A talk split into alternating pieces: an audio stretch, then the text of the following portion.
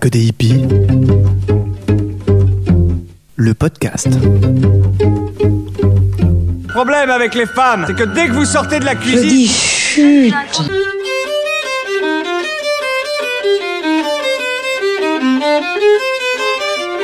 regarde-moi ça, espèce de hippie de merde.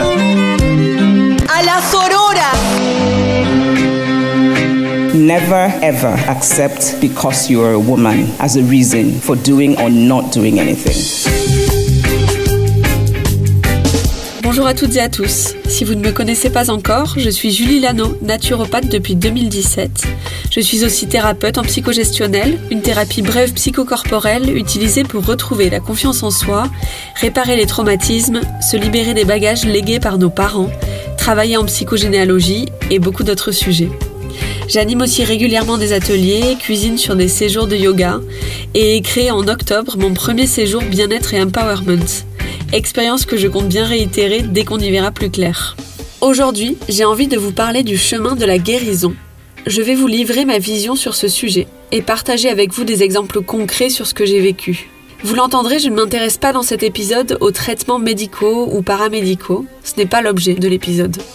Vous l'aurez compris aussi, ce n'est pas parce que je ne parle pas de ça que ça ne fait pas partie du processus de guérison. Et je ne dis en aucun cas qu'avec un jus de céleri par jour, vous allez guérir de votre tétraplégie et devenir riche et célèbre. Vous l'aurez bien compris. Toute la partie médecine, médicaments, traitements ne seront pas abordés dans cet épisode, il n'en demeure pas moins que ça peut faire partie de l'équation de la guérison, selon votre problématique. Maintenant que cet aspect est clair, c'est parti. On n'est pas que des hippies. Le podcast.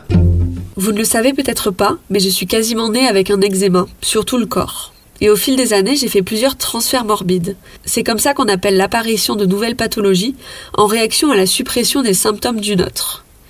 J'ai développé un asthme costaud qui m'a envoyé plusieurs fois à l'hôpital, beaucoup d'allergies alimentaires et aux éléments extérieurs. Le printemps était devenu mon pire ennemi. Puis j'ai développé une rhinite chronique, le tout sur fond d'anxiété permanente.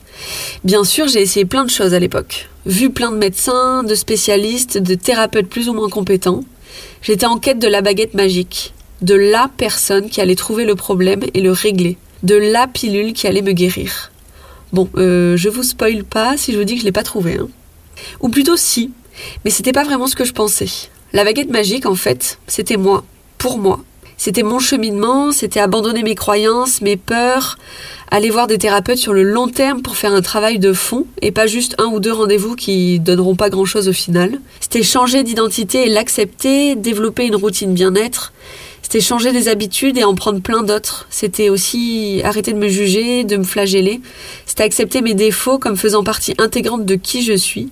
C'était prendre ma place, accepter le passé, guérir ce qui en avait besoin. C'était accepter des zones d'ombre, regarder en face ce que j'ai pu faire de bien et de mal. C'était assumer mon histoire, pardonner aux autres et à moi-même.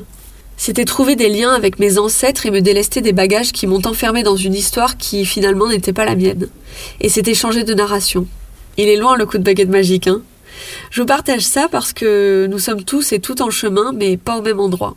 Le chemin de la guérison, il est passionnant quand on l'accepte dans son entièreté quand on sort du statut de victime et qu'on change sa vision des choses.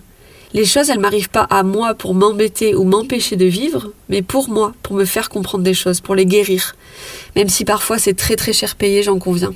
Je vous partage aujourd'hui ce que mon cheminement m'a fait comprendre jusqu'à maintenant, mais aussi ce que j'ai pu apprendre dans mes formations, comprendre de mes lectures et percevoir en écoutant et en observant les autres. En premier lieu, le pouvoir de guérison, il est en nous être stable émotionnellement, en paix, cultiver la gratitude, le pardon, la joie, manger de manière physiologique, se débarrasser de la culpabilité, de la honte de ce qu'on est, prendre soin de son corps, l'écouter, se reposer, bouger, guérir des blessures et des traumatismes du passé, se faire aider, lâcher les résistances, les programmes, accepter sa vulnérabilité. C'est un millier de choses qu'on peut changer qu'on peut cultiver pour activer son pouvoir de guérison sur tous les plans. Ensuite, je dirais que c'est changer de narration. Je veux dire par là que la maladie, l'instabilité émotionnelle, la dépression, la phobie, l'anxiété ne sont pas vous. C'est une de vos composantes. Vous n'êtes pas qu'un corps malade, vous n'êtes pas qu'une personne agoraphobe, vous n'êtes pas qu'anorexique. Vous êtes vous, et votre problématique, elle fait partie de vous, mais elle vous définit pas. Par ailleurs, et c'est un point de vue très personnel avec lequel je conçois que tout le monde ne sera pas d'accord, la problématique, quelle qu'elle soit, n'est pour moi pas un ennemi extérieur à combattre et à éliminer. À mon sens, on n'entre pas en guerre contre la maladie de Crohn ou l'anxiété chronique, par exemple. Mais dans un premier temps, on va chercher à la comprendre. Pourquoi ce problème? Pourquoi à ce moment-là de ma vie Qu'est-ce qui m'y a amené? Pourquoi à cet endroit du corps? Puis ensuite, on agit, on répare, on change son alimentation si besoin, on s'exprime, on change les conditions qui ont permis à la problématique de se développer. Mais cette problématique, elle fait partie de moi, c'est une partie de moi qui déconne à fond, qui me fait mal, certes, mais c'est une partie de moi. Et j'ai envie de développer un petit peu plus ce sujet, à savoir changer les conditions qui ont permis à la problématique de s'installer.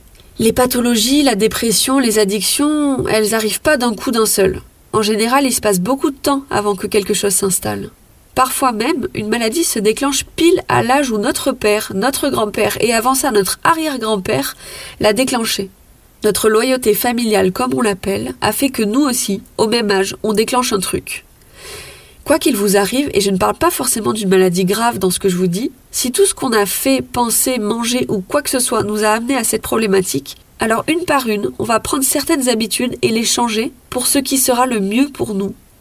Si j'ai le même quotidien, la même manière de m'alimenter, de penser, de faire depuis des décennies, et que j'arrive à un jour où on me pose un diagnostic qui fait chavirer ma vie, en plus de ce que la médecine va me proposer, j'ai moi aussi des leviers d'action pour faire changer les conditions qui ont permis à la maladie de se développer.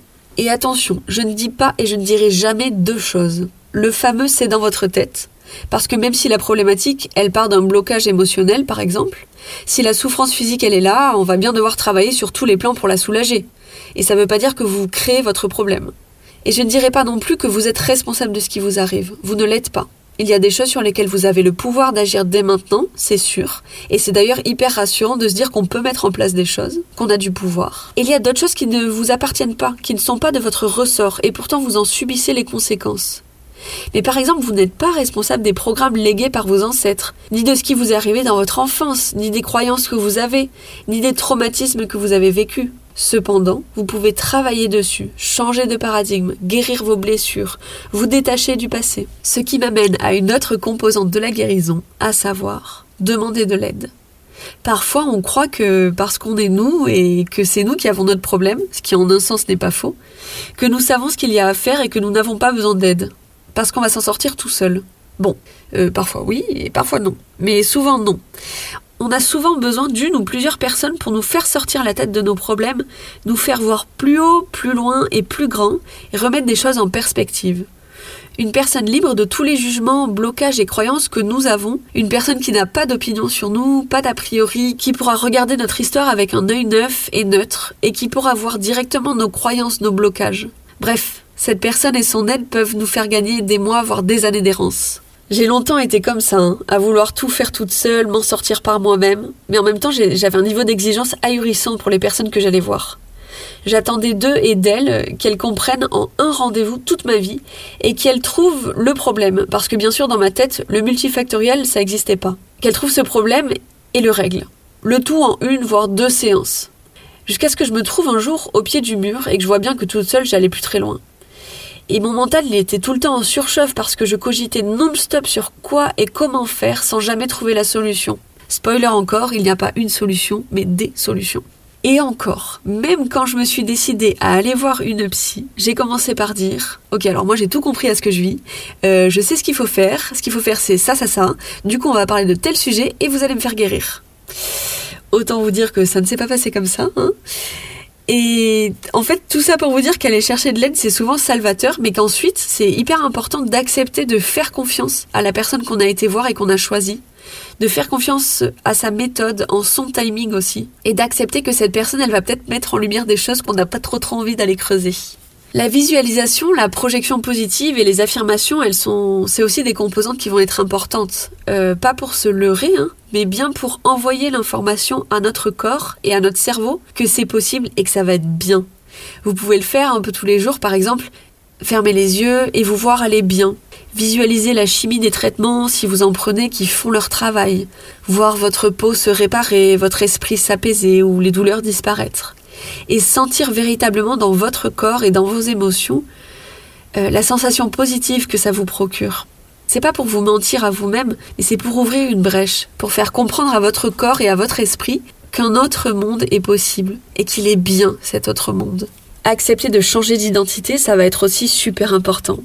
Quand on a une problématique chronique, c'est-à-dire qui dure depuis longtemps, plusieurs mois, années ou parfois toute notre vie, notre identité, elle s'est construite avec ça. Parfois, on est devenu 100% notre problématique. Parfois, notre personne, elle est collée à elle. On est Martine qui ou Raoul le dépressif. Et pour entamer un processus de guérison, à mon sens, faut bien avoir conscience d'un truc. C'est que pour aller mieux, faut accepter de changer d'identité de muter, d'abandonner cette partie de nous qui nous a peut-être donné un statut ou une place particulière au sein de notre famille, dans la société ou dans notre groupe d'amis. Pour vous donner un exemple concret, l'année de mes 14 ans, euh, ça n'a pas été la plus glorieuse en termes de santé physique et mentale pour moi. J'étais littéralement couverte d'eczéma de la tête aux pieds, je faisais des crises d'asthme à répétition, j'allais régulièrement faire un tour à l'hôpital suite à de grosses crises. J'étais en dépression, de ce que je me souviens, et j'avais aussi un lumbago carabiné qui a duré des et j'ai développé un zona. Une année bien sympathique donc. Et puis un jour, je sais plus d'où, ni pourquoi, ni comment, mais je me suis dit, ok Julie, en fait si tu vas mieux, si tu guéris, si tu te débarrasses de tout ça, les gens ils vont pas moins t'aimer. Les gens ils t'aiment pas parce que t'es malade, mais parce que tu es toi.